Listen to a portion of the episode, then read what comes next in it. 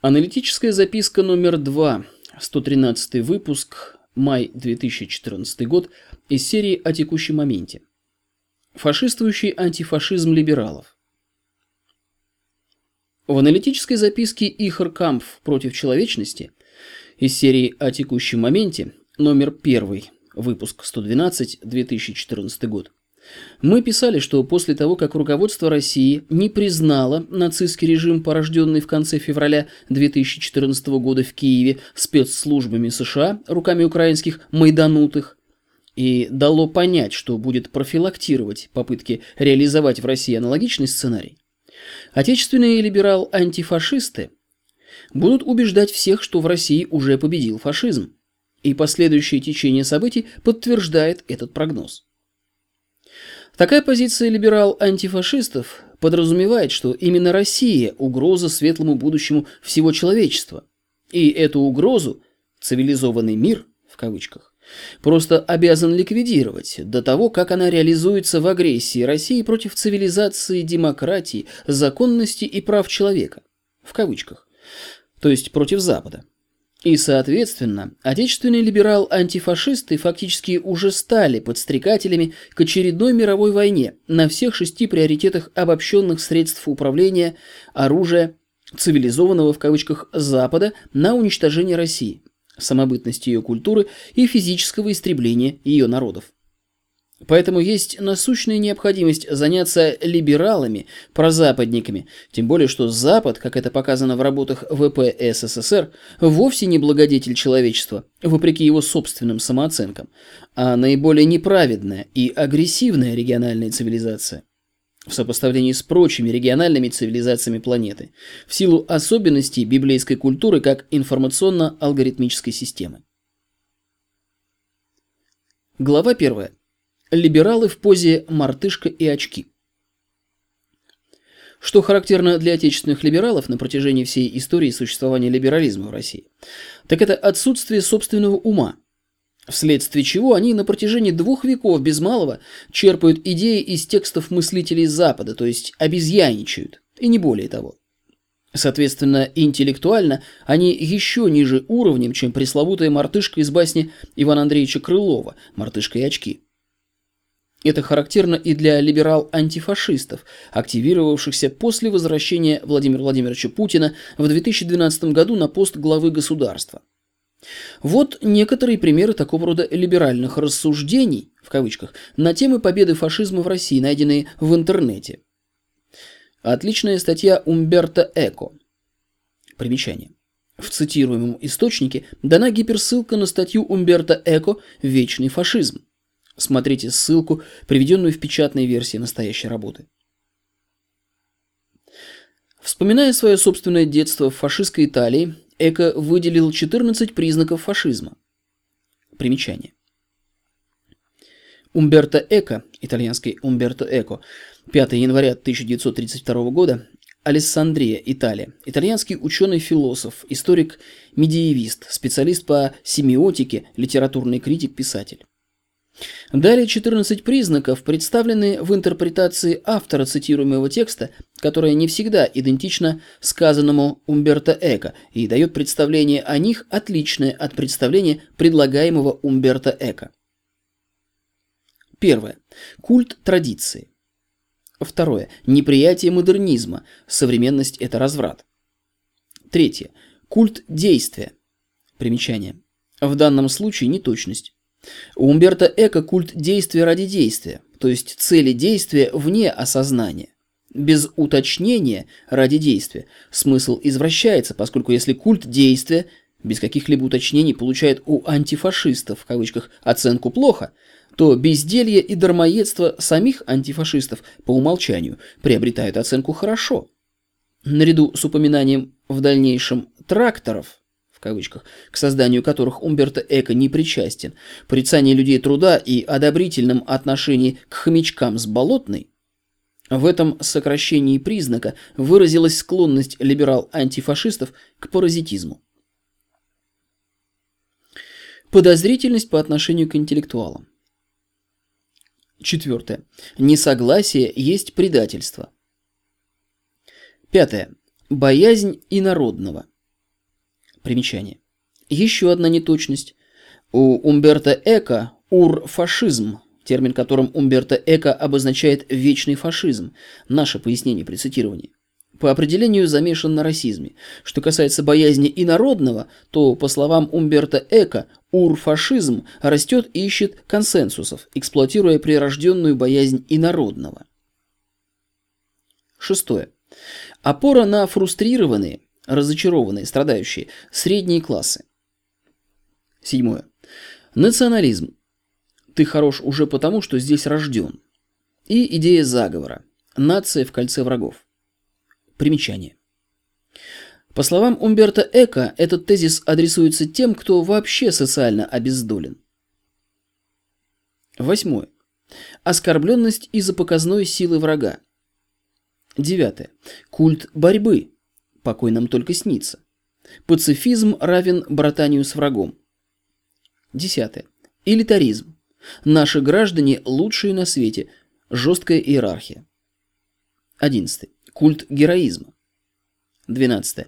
Культ мужественности и презрение к нетрадиционным сексуальным привычкам. 13.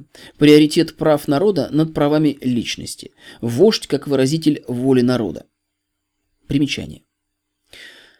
Это тоже неточность. У Умберто Эко иное.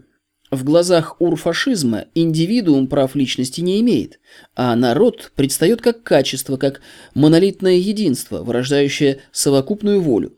Поскольку никакое количество человеческих существ на самом деле не может иметь совокупную волю, вождь претендует на то, чтобы представительствовать от всех. Утратив право делегировать, рядовые граждане не действуют, они только призываются, часть за целое. Парс про тото – играть роль народа. Народ таким образом бытует как феномен исключительно театральный. 14. Новояз. Примитивный тоталитарный язык, направленный на уничтожение ростков критического мышления. Попробовал найти аналоги в нашей действительности. Первое. Защита традиционных ценностей, в кавычках, Милоновщина. Второе. Развратный Запад против духовной России, православие. Третье. Люди труда против хомячков с болотной и прочих бездельников. Четвертое. Пятая колонна. Национал-предатели.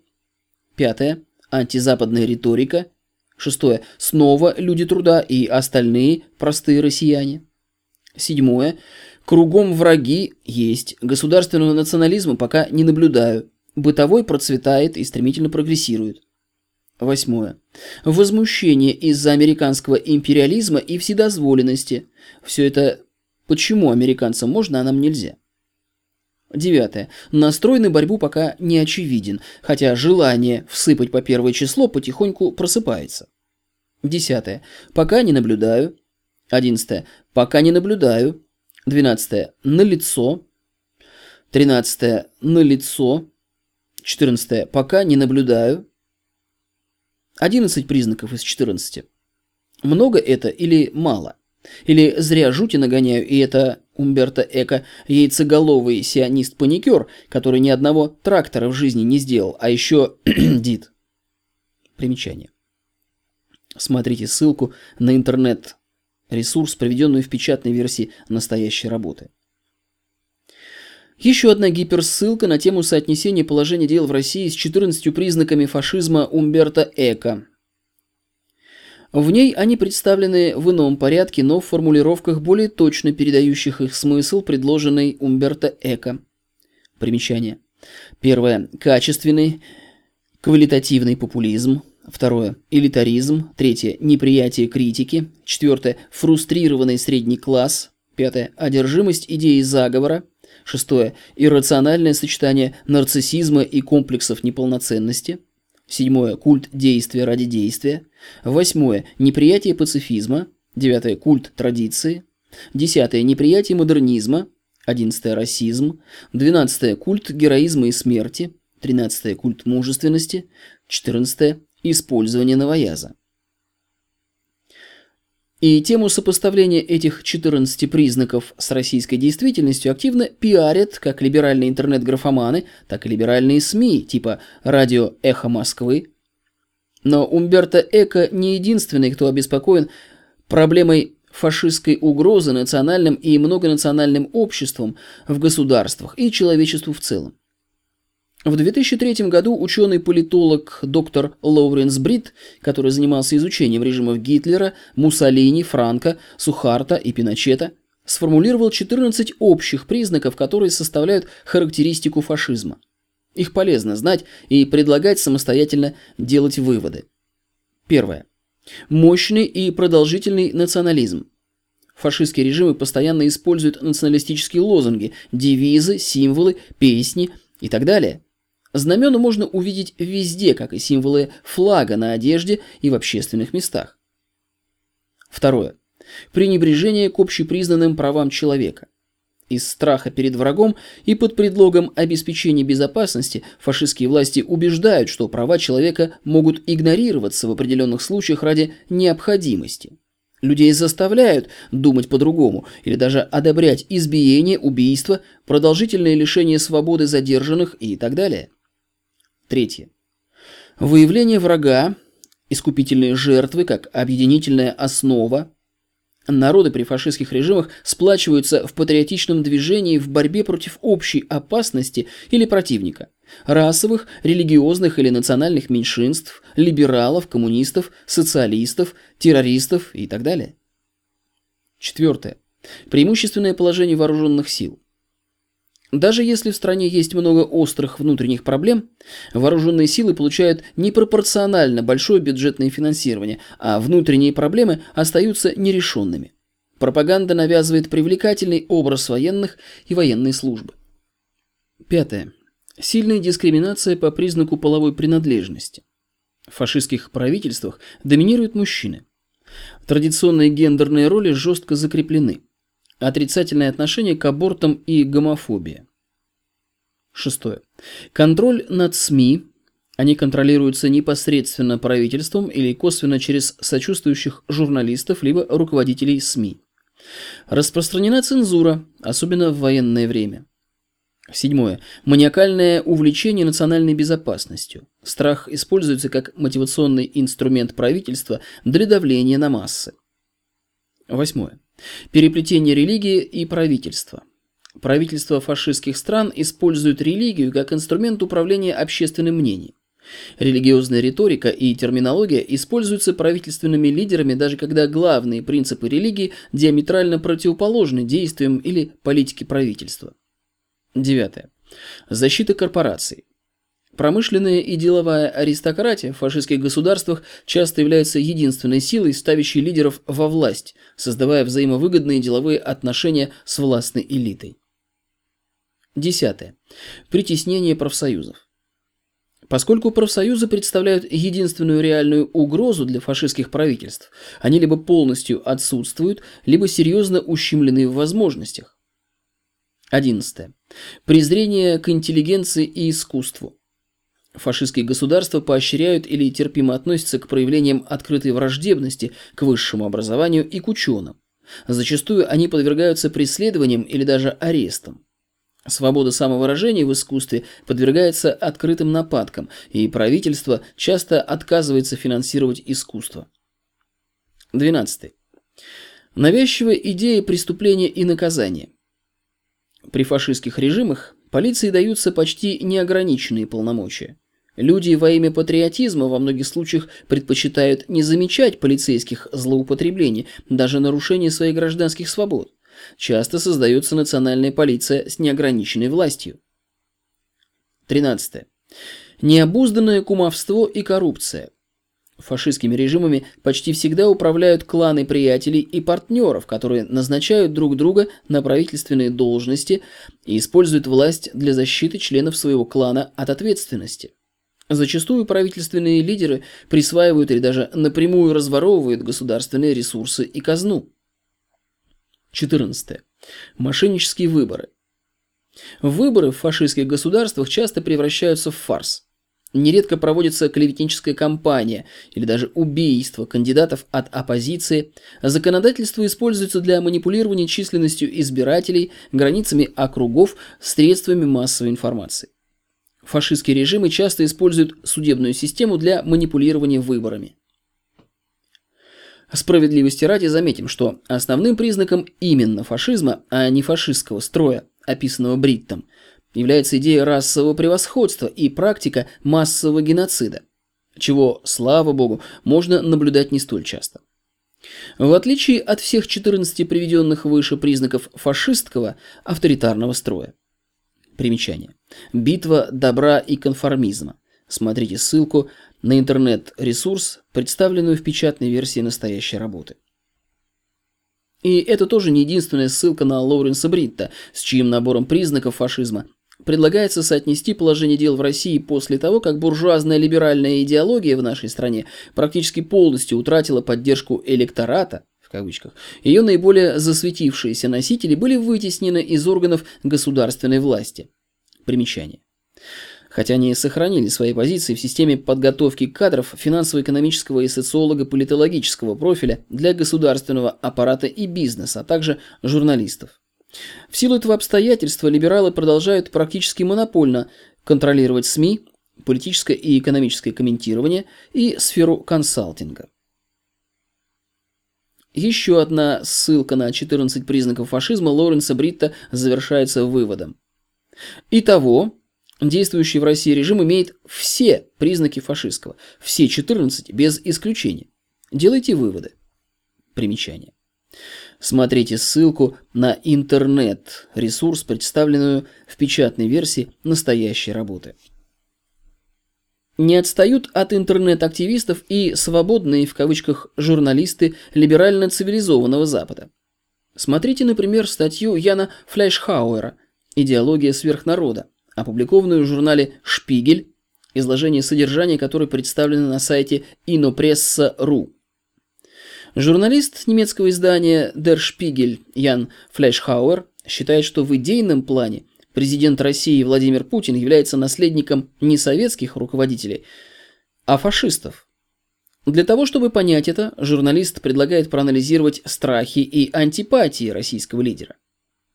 Так, основной темой выступлений Владимира Путина является угроза со стороны сил, которые чувствуют внутреннюю силу русского народа и не дают ему подняться.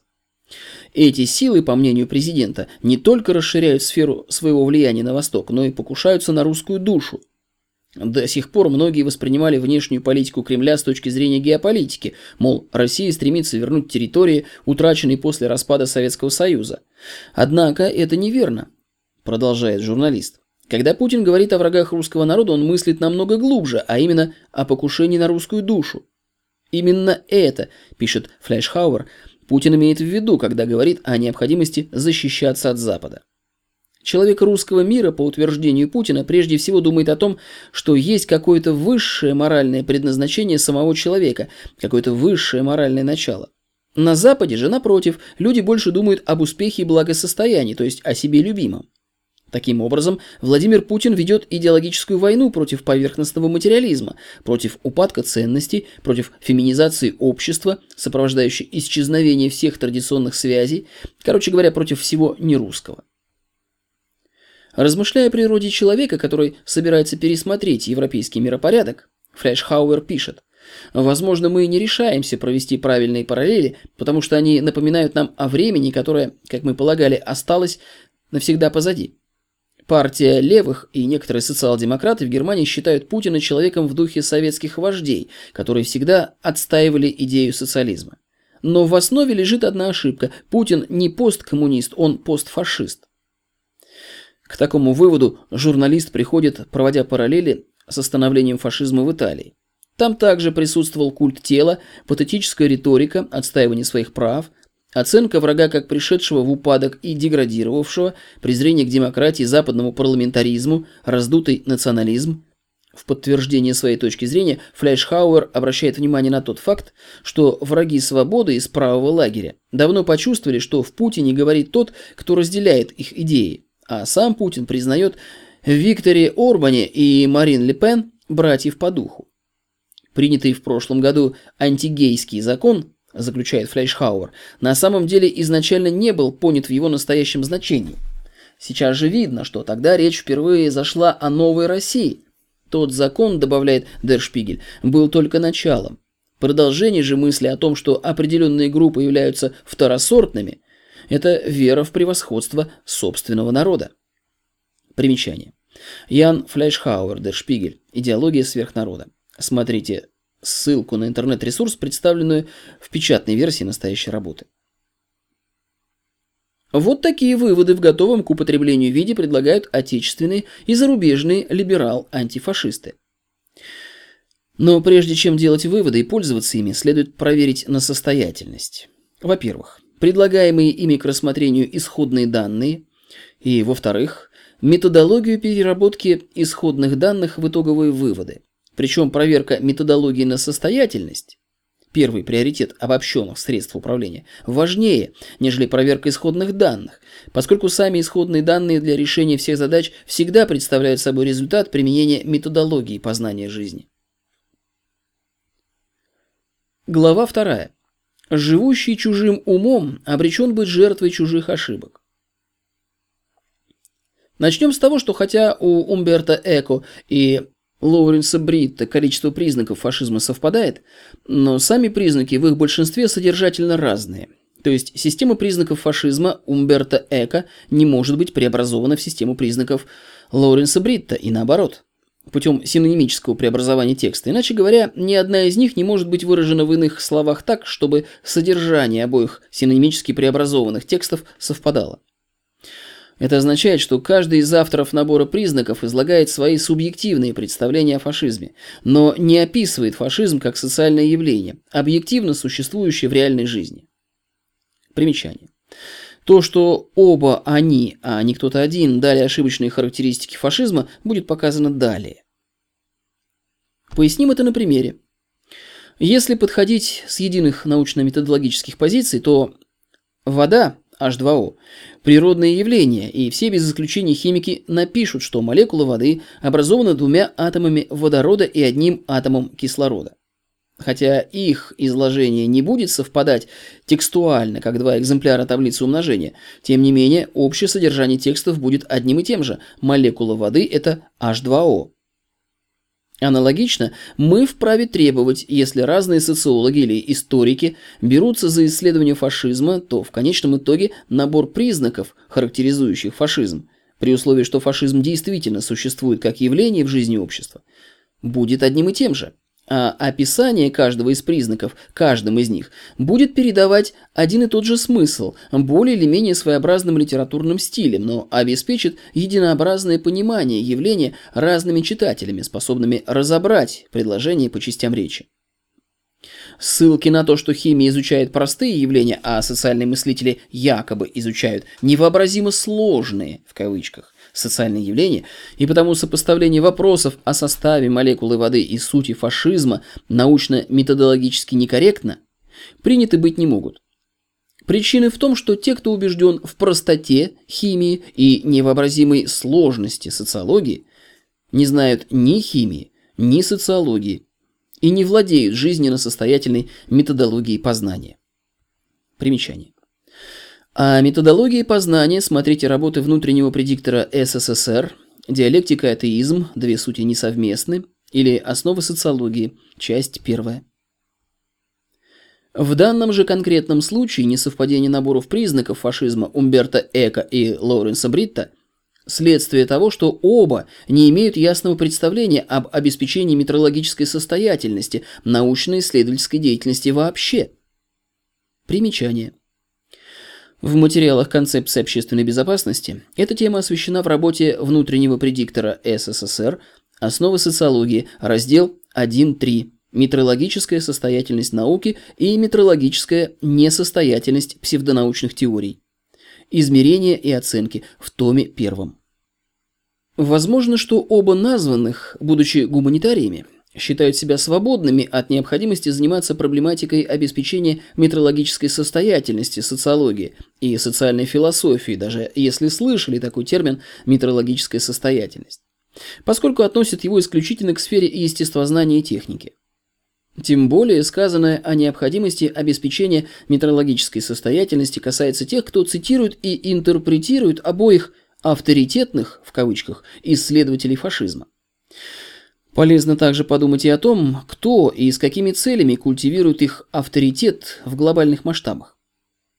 Тем не менее, при несовпадении полных наборов признаков фашизма у названных авторитетов, а также и у подавляющего большинства других исследователей этого вопроса, при их согласии, что фашизм многолик и сводить его к атрибутам культуры Третьего Рейха или Италии времен Муссолини и тому подобное ошибочно, Практически все они единодушны в том, что фашизм игнорирует права личности человека и подавляет их в угоду достижению целей вождей общества, подвластного фашизму. Однако это единственное утверждение, которое общее для всех исследователей и критиков фашизма в толпы элитарных культурах, дает представление не о сути фашизма, а характеризует лишь его тень. Примечание. Еще один признак фашизма, по мнению многих антифашистов, в кавычках, но не всех, оценка гомосексуализма как отклонение и извращение, и неприятие его как нормы жизни, вплоть до физического уничтожения гомосексуалистов. В частности, в этом едины и Умберто Эко, и Лоуренс Брит, и Ян Флейшхауэр. Соответственно, если источником света убить кавычках, одну тень, то сам объект будет продолжать существовать, но благодаря этому источнику света у того же самого объекта появится новая, другая по форме и иначе направленная тень. Примерно так и борются с фашизмом, в кавычках, все благонамеренные толпы элитарные общества на протяжении всей истории нынешней глобальной цивилизации. И потому Умберто Эко прав в том, что назвал свою статью «Вечный фашизм», видя, что фашизм – неотъемлемый атрибут истории человечества, непрестанно меняющий свои обличья в разных обществах и в соответствующей эпохе, в которых он предстает перед людьми, и искоренить который в силу неведомых для Умберто Эко причин человечеству не удается. Примечание. С этим же связано и полное искреннее согласие некоторых фашистов с лозунгом «фашизм не пройдет», поскольку они понимают слова «не пройдет», в значении «не останется» в историческом прошлом. Причина такого рода нескончаемой и бесперспективной борьбы с тенью в том, что вопрос о сути человека – это тот вопрос, разнообразие ответов на который порождает и разнообразие ответов на вопрос о нормальном образе жизни человеческого общества, о правах человека и о фашизме, попирающем права человека.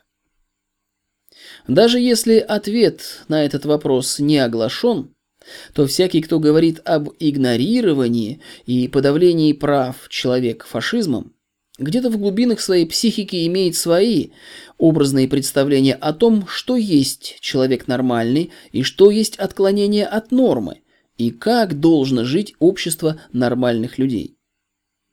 Либерализм полагает, что норма Отсутствие какой-либо определенной нормы, то есть норма – это разнообразие, в общем-то ничем не ограниченное, кроме разве что законодательства, ориентированного на защиту этого разнообразия как нормы. То, что либерализм именует термином «фашизм», то есть это не обязательно действительный фашизм в одной из его форм, заявляет о своем несогласии с либерализмом и провозглашает ту или иную определенную норму, которую пытается воплотить в жизнь как по отношению к личности, так и по отношению к социальной организации.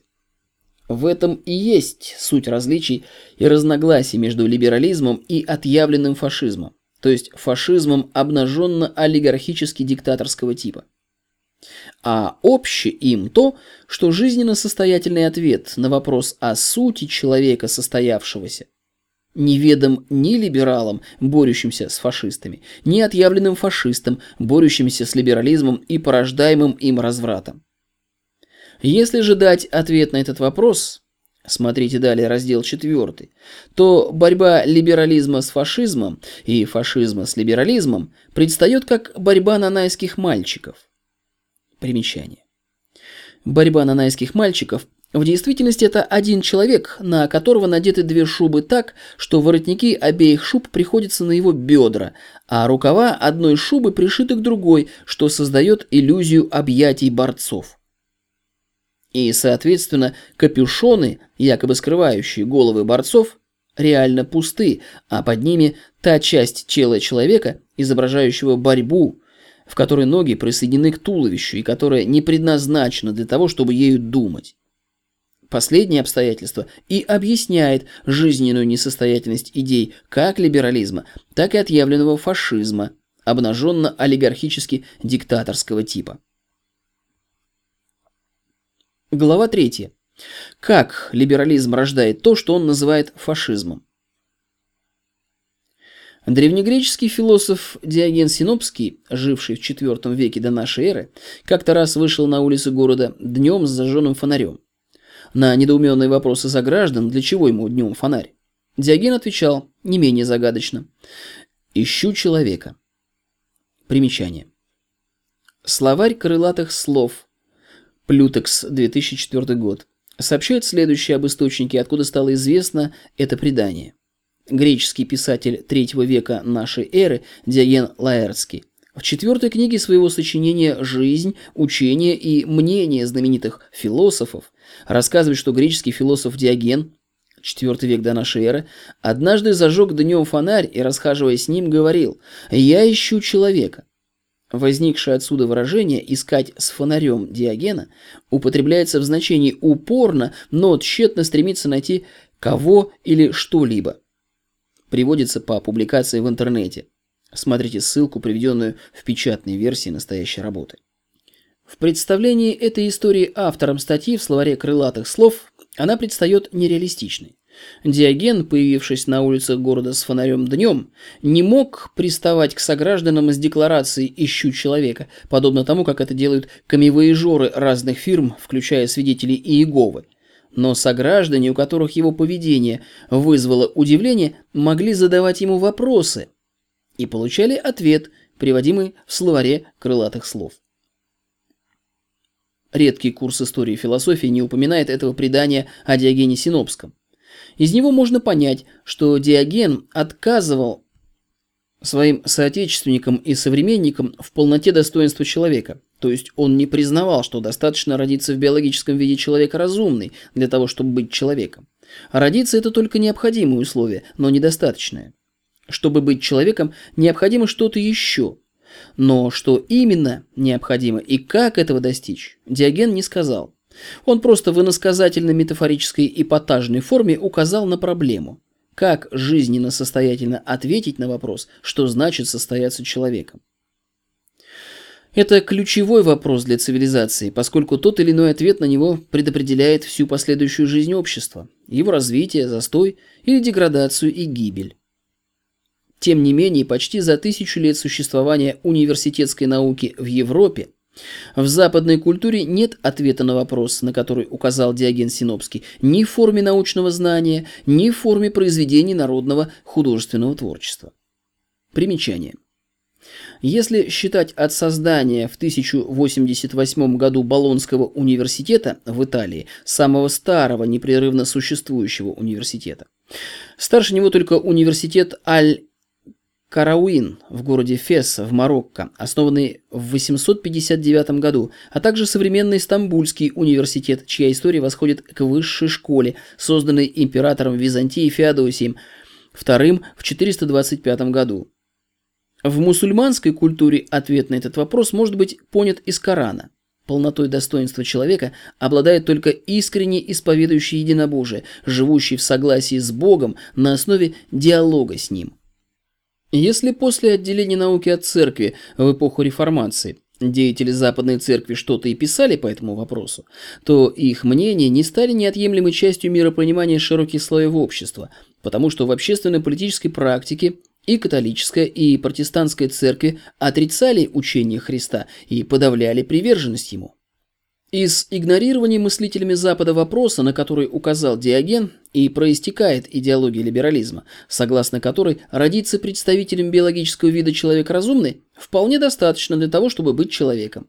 Все остальное – сопутствующие детали, характеризующие личностное своеобразие. Однако реальная общественно-политическая практика либерализма не совпадает с декларациями такого рода, поскольку, вопреки декларациям, с точки зрения либералов, полноценный человек обязан быть либералом. Если человек не либерален, то либеральное общество тем или иным законным или незаконным способом должно ограничить его в правах вплоть до его физической ликвидации. Кроме того, либералов ничему не учат судьбы реальных маугли, которые в раннем детстве выпали из человеческого общества в фауну и в процессе взросления стали во многом психологически идентичны представителям биологических видов, в популяциях которых выросли эти человеческие детеныши. Примеры таких Маугли показывают, что родиться представителем биологического вида человека разумный недостаточно для того, чтобы состояться человеком. Безальтернативно необходимо соответствующее воспитание, а воспитание предполагает наличие определенной цели, то есть определенности в ответе на вопросы. Что есть человек нормальный? Какие вариации личностного развития приводят к тому, что норма не достигается в процессе взросления? Как избежать в процессе зачатия, пренатального периода, в воспитании и формировании вариаций личностного развития, не позволяющих достичь нормы? Как искоренить из культуры общества факторы, препятствующие или делающие невозможным достижение нормы. Однако либерализм этой проблематикой не интересуется и ответов на эти вопросы знать не желает. С его точки зрения норма для общества – отсутствие какой бы то ни было определенной нормы в ответе на вопрос, что есть человек нормальный. То есть норма – разнообразие ответов, не ограниченное ничем – разве что законодательством, ориентированным на охрану этого беспредельного разнообразия. В жизни это разнообразие выражается в некоторой совокупности статистик, набора характеристик, которыми описывается каждая личность в составе общества и в динамике изменения этой совокупности статистик во времени. Однако, если нет определенности в ответе на вопрос, что есть человек нормальный, то изменения в жизни общества могут быть выявлены. Но ответ на вопрос выражается в этих изменениях развития общества, либо его деградация, растет уровень его безопасности, либо оно движется к катастрофе, оказывается невозможным. Либералы не интересуются ответом на этот вопрос и видят себя и либеральную цивилизацию, если не эталоном совершенства, то наименьшим из зол. В любом из двух вариантов – эталон совершенства, либо наименьший из зол они видятся самим себе как лучшие, а все прочие, соответственно, должны либо стать либералами, либо сгинуть как неоспоримое зло. И такая позиция проистекает из сатанизма. Примечание. Одно из выражений этой самооценки либералов – афоризм Уинстона Черчилля. Демократия – худшая форма правления до тех пор, пока вы не сравните ее с остальными – Democracy is the worst form of government unless you compare it to all the rest. Смотрите ссылку на интернет-ресурс, представленную в печатной версии настоящей работы. Тем не менее, и развитие, и деградация в жизни имеют место. Деградация выражается в том, что объект в силу каких-то внутренних причин преждевременно перестает существовать, то есть перестает существовать, не завершив своего естественного жизненного цикла. Развитие выражается двояко. Объект в естественные сроки проходит весь свой жизненный цикл в его полноте и только по завершении жизненного цикла перестает существовать. Объект переходит в некоторое, ранее несвойственное ему качество бытия, либо до естественного завершения жизненного цикла, либо по его завершении.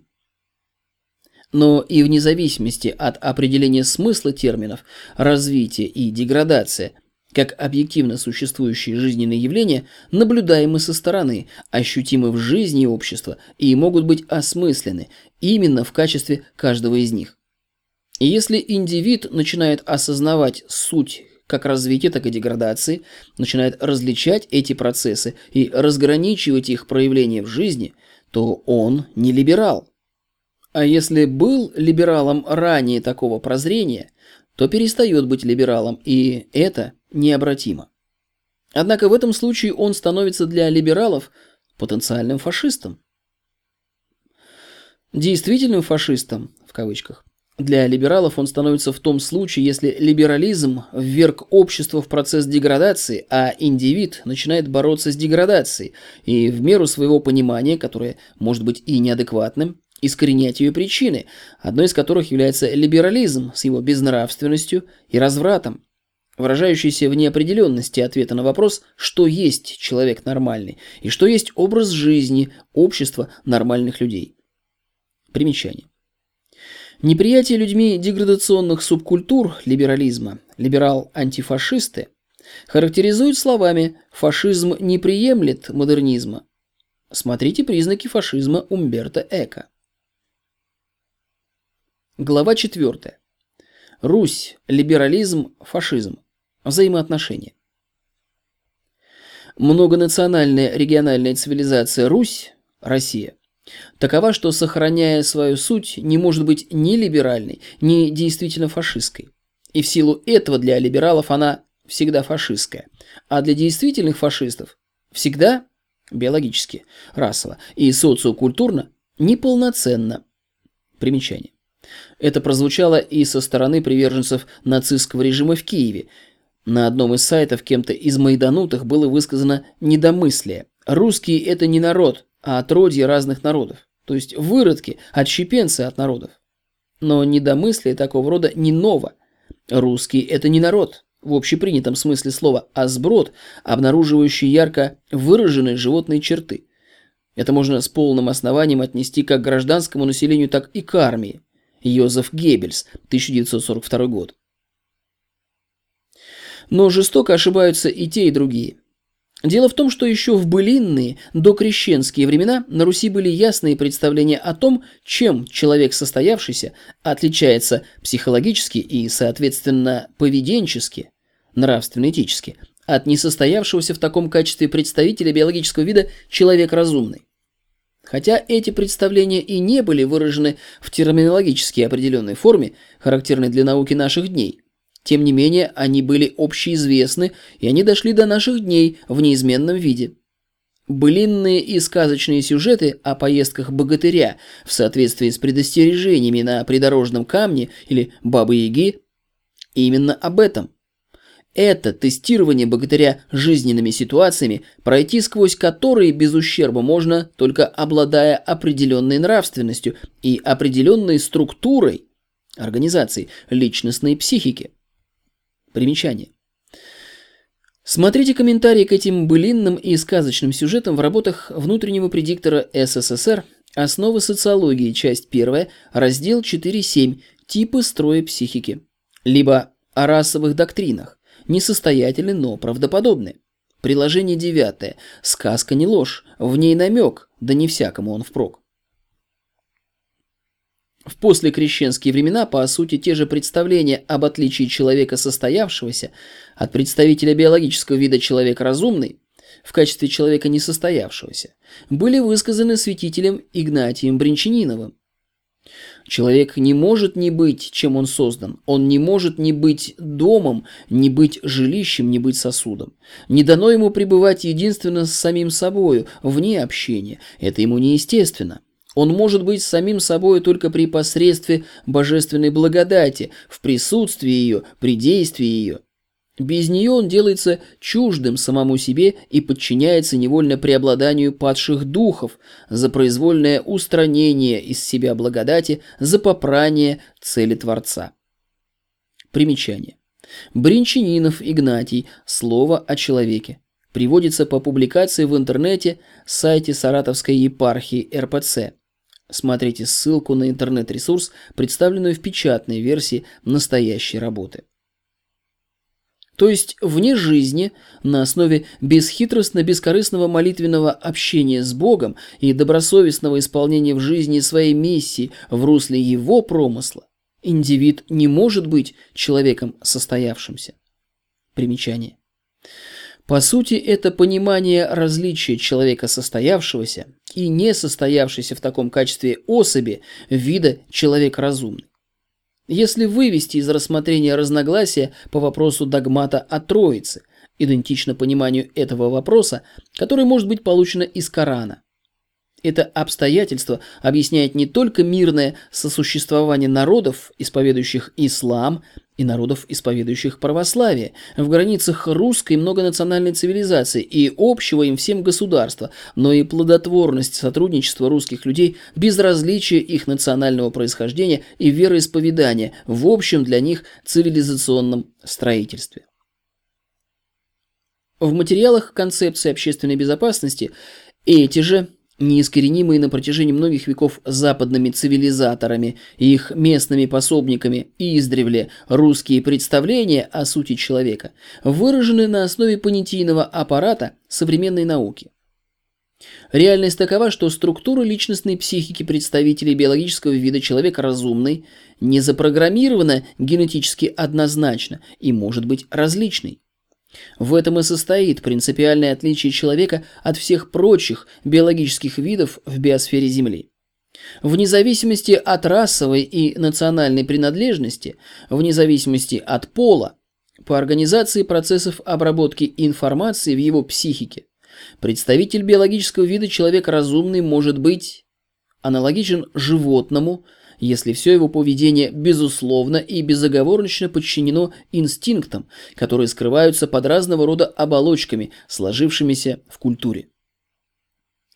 Аналогичен автомату, который сам не способен выйти за пределы заложенной в него программы и отрабатывает ее под воздействием внешних и внутренних раздражителей разного рода аналогичен демону, действующему по своему разумению, без каких-либо нравственно-этических ограничений, по принципу «что хочу, то и ворочу», в пределах тех возможностей, которые ему позволяют реализовать объективные неподвластные ему социальные и природные факторы. Названные выше три типа строя психики могут иметь еще некоторые модификации, но состоявшимся человеком является только тот представитель биологического вида человек разумный, кто задумывается об объективной сущности добра и зла в конкретике их проявлений в жизни и делает свой осознанный выбор в пользу добра, поддерживая свою верность данному выбору в любых обстоятельствах, осмысленно волевым порядком. Примечание. Она не всегда выражается в действующем законодательстве общества и в правоприменительной практике, чему множество примеров дает история и современность. То есть человечный тип строя психики, согласно концепции общественной безопасности, осмысленная воля под властью диктатуры совести на основе веры Богу. Примечание. Совесть – врожденное религиозное чувство, подключенное к бессознательным уровням психики личности. Назначение совести – упреждающе удерживать от неправедных действий и обязывать к праведным. Назначение стыда в случаях, если личность совершит что-то неправедное, указывать на это и обязывать возвратиться под власть совести для устранения последствий несправедливости. Именно поэтому единственная истинная религия – диктатура собственной совести. Никаких совестей нации быть не может. Возведение кого-либо в этот ранг – разновидность фашизма. Но мы живем в культуре, в которой большинство избавляется от совести и стыда к подростковому возрасту. И, соответственно, свобода – совестью водительства, Богом данная. Концепция общественной безопасности не предполагает какой бы то ни было внешней сертификации населения на предмет выявления типов строя психики людей и определения на этой основе их прав и обязанностей, и в одной из работ прямо предостерегает от такого рода попыток. Примечание. Это было бы разновидностью фашизма. Причина этого в том, что каждому индивиду, любой национальности, любой расы, любого пола, вне зависимости от типа строя психики, при котором он осознает суть проблемы стать человеком, дана возможность состояться в качестве человека в процессе его личностного развития, и только он сам, и никто другой, кроме Бога, может судить о том, при каком типе строя психики он жил и действовал в тех или иных обстоятельствах. Диктатура совести превыше всего, но работа совести – дело внутреннее, сокровенное. Сертификации извне не поддающиеся. Различие взрослых по типам строя психики – результат остановки или извращения личностного развития в процессе взросления в результате неправильного воспитания в семье и воздействия порочной исторически сложившейся культуры общества. Соответственно, целью развития человечества на нынешнем этапе истории является построение культуры, в которой все, разве что за исключением от рождения биологически нездорового, статистически незначимого меньшинства, будут достигать человечного типа строя психики к началу юности.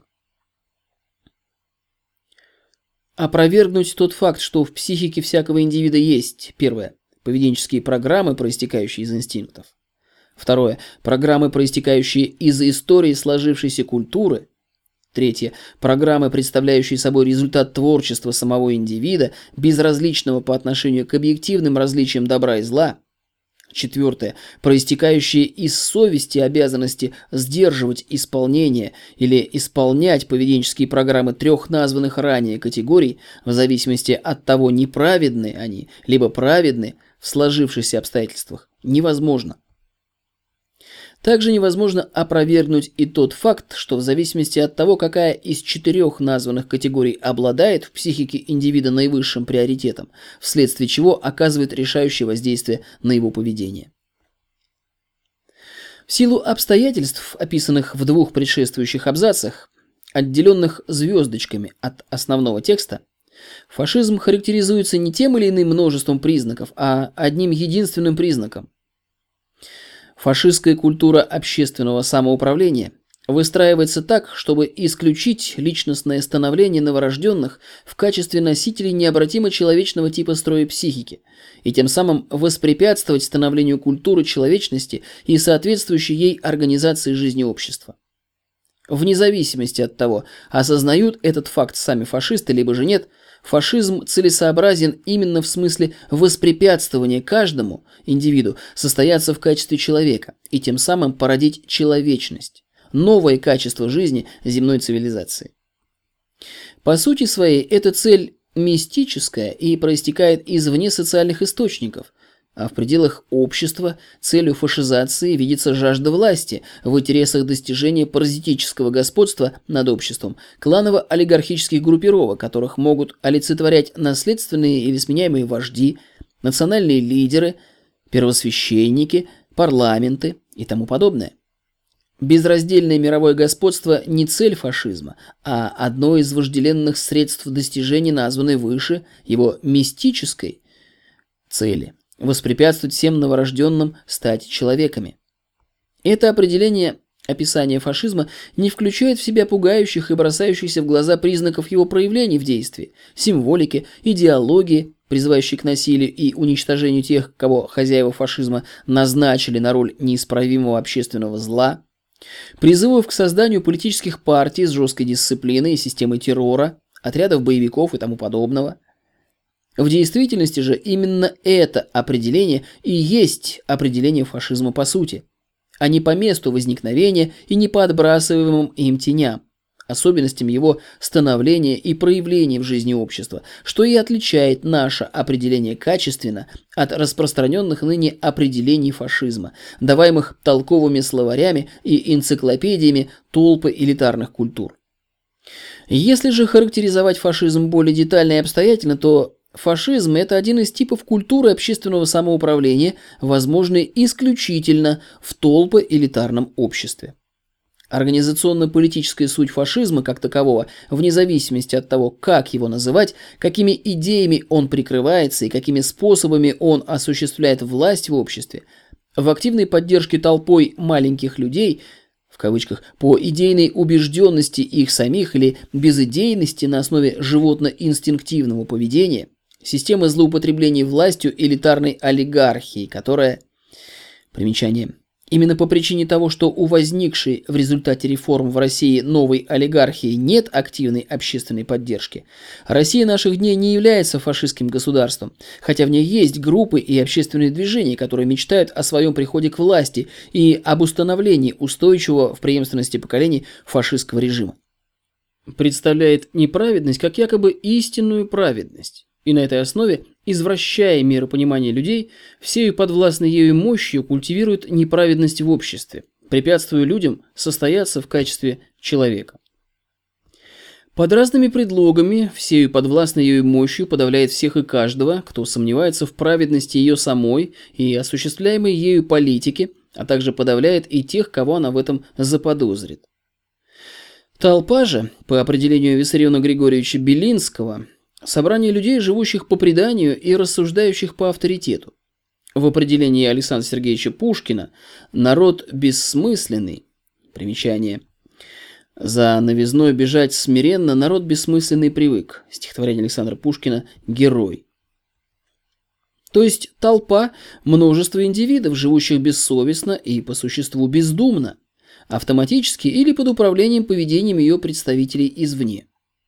И неважно, выступает ли правящая олигархия публично и церемониально, превозносясь над обществом, фашистские диктатуры, либо превозносится по умолчанию или в неосознаваемой гордыне, публично изображая смирение и служение толпе, именуя ее народом, псевдокоммунистические режимы, либо действует скрытно, уверяя общество в своем якобы несуществовании и, соответственно, несуществованию в своей бездеятельности, в результате которой все в жизни общества течет якобы само собой.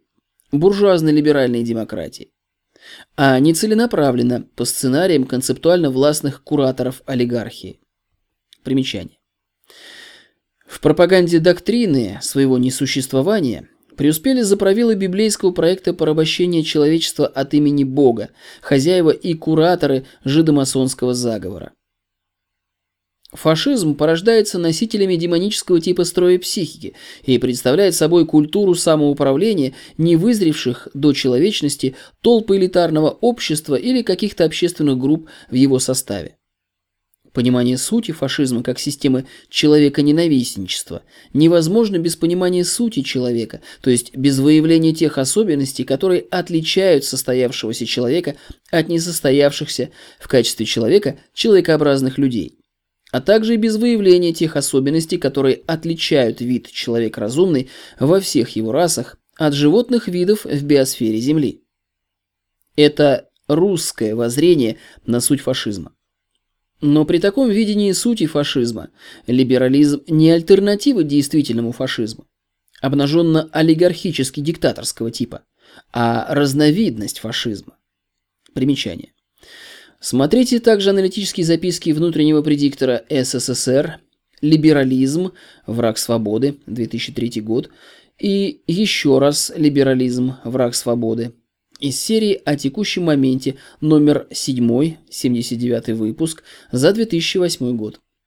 Нравственно-психологическая подоплека либерализма идентична нравственно-психологической подоплеке фашизма олигархически-диктаторского типа. Если в приведенной выше характеристике системы общественного самоуправления при господстве фашизма слово «фашизм» заменить на слово «либерализм», характеристика отъявленного фашистского способа правления останется по-прежнему жизненно состоятельной. Либерализм – это один из типов культуры общественного самоуправления, возможный исключительно в толпо элитарном обществе. Организационно-политическая суть либерализма как такового в активной поддержке толпой маленьких людей по идейной убежденности их самих или безидейности на основе животно-инстинктивного поведения, системы злоупотреблений властью элитарной олигархии, которая представляет неправедность как якобы истинную праведность, и на этой основе, извращая миропонимание людей, всею подвластной ею мощью культивирует неправедность в обществе, препятствуя людям состояться в качестве человека. Под разными предлогами, всею подвластной ею мощью, подавляет всех и каждого, кто сомневается в праведности ее самой и осуществляемой ею политике, а также подавляет и тех, кого она в этом заподозрит. Различие между либерализмом и фашизмом олигархически-диктаторского типа только в том, что либерализм своей неопределенностью нормы личностного и общественного развития препятствует становлению цивилизации человечности тем, что открывает ворота массовой личностной деградации, что влечет за собой деградацию общества. А то, что либерализм именует фашизмом, то есть фашизм в обнаженно-олигархической диктаторской форме, препятствуют становлению цивилизации человечности тем, что хотя и блокируют некоторые выявленные ими деградационные процессы, тем не менее, на деле препятствуют личностному развитию, насаждая те или иные ограничивающие догмы. В целом же, либерализм и обнаженно-олигархический диктаторский фашизм взаимно дополняют и помогают друг другу в нескончаемой борьбе нанайских мальчиков препятствуя развитию человечества и построению цивилизации человечности. То обстоятельство, что исторически сложившаяся культура русской многонациональной региональной цивилизации не воплощает к настоящему времени изложенный выше и издревле несомый ею идеал, цивилизацию человечности и преисполнены самых разнообразных пороков, ставших нормой жизни, не означает, что этот идеал иллюзорен или несбыточен. Он – цель культурного развития всего человечества. Его определенность и неопровержимость позволяют однозначно различать и разграничивать личностную деградацию и личностное развитие, которые влекут за собой деградацию и развитие общества в целом, соответственно. Примечание. Смотрите абзацы, отделенные от основного текста в настоящем разделе звездочками. Его определенность и неопровержимость позволяют выработать и проводить в жизнь политику устойчивого и безопасного развития всех без исключения обществ, вне зависимости от достигнутого ими к настоящему времени состояния и накопленных пороков и проблем. Но это антилиберализм и антифашизм одновременно. Поэтому недовольных в мире Русью, СССР, Россией много, и все они будут обвинять Россию. Либералы в фашизме, фашисты, приверженцы олигархической диктатур и вождизма, в биологической и социокультурной неполноценности, указывая на действительные или вымышленные пороки и проблемы, свойственные России. Но для фашизма и в его скрыто-олигархической диктаторской форме, обычно именуемой либерализмом, и в обнаженно-олигархической диктаторской форме в России нет социальной базы. Поэтому России предстоит продолжить самобытное развитие в смысле воплощения в жизнь идеала человечности и вовлечь в этот процесс народы других региональных цивилизаций, благо что в них для этого есть социальная база. Библейский проект глобализации зашел в тупик. А русский проект глобализации, построение цивилизации многонациональной человечности, будет осуществлен. Внутренний предиктор СССР 2-7 мая 2014 года. Работа озвучена на студии Алекса Варшо. Текст читал Симаков Алексей.